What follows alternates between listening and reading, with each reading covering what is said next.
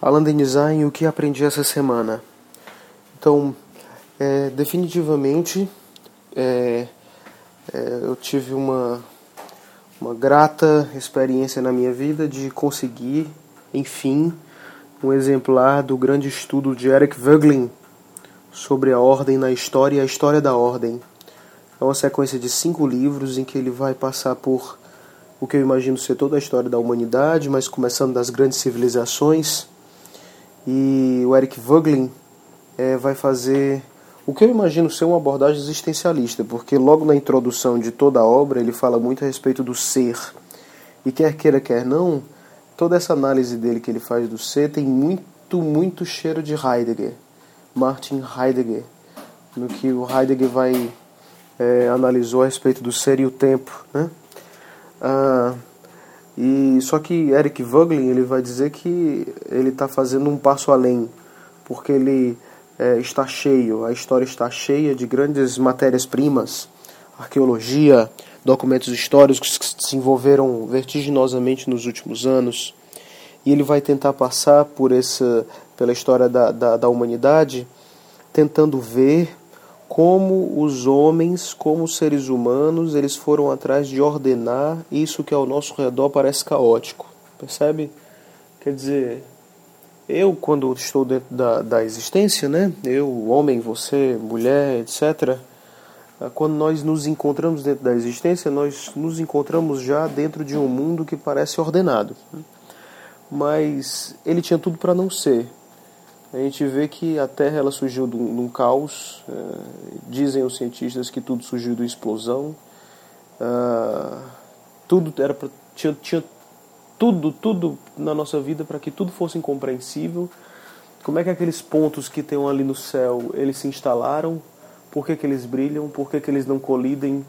Por que, que a Lua ela gira em torno da Terra e não acontece colisão nenhuma, por que, que ela não se choca num movimento espiralado com a Terra, por que, que a própria Terra e todos os outros planetas não funcionam como uma grande mesa de sinuca, por que toda essa ordem existe.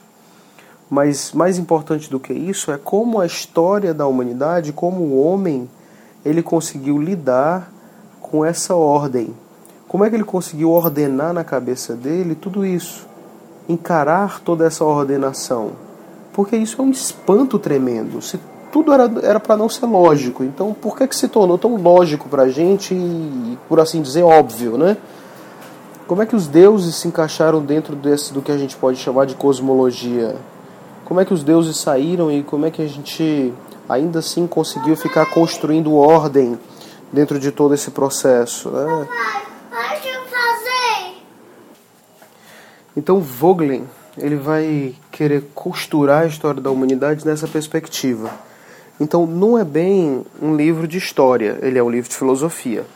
Mas ele vai penetrar na história e vai fazer várias costuras. Então o bom filósofo, na verdade, ele faz isso. Ele não fica simplesmente pairando no nada e nas especulações e nas divagações. Todo filósofo que se preze, ele está fincado em estudos científicos, estudos da história. Quer dizer, existem ciências primárias que alimentam a reflexão do filósofo, né? Então Vogelin ele vai se basear na história e nos vários, nas várias uh, escavações que a história pode nos trazer, revelando as mitologias. Nesse primeiro volume que eu estou com ele nas mãos, ele vai falar a respeito de Israel e a história das revelações. Israel e a revelação que originou o povo de Israel como nós conhecemos. Né? Mas antes disso, ele mergulha em mitologias que são, que são vizinhas a Israel. E, por exemplo, ele começa na Mesopotâmia. E aí ele vai destrinchando as mitologias.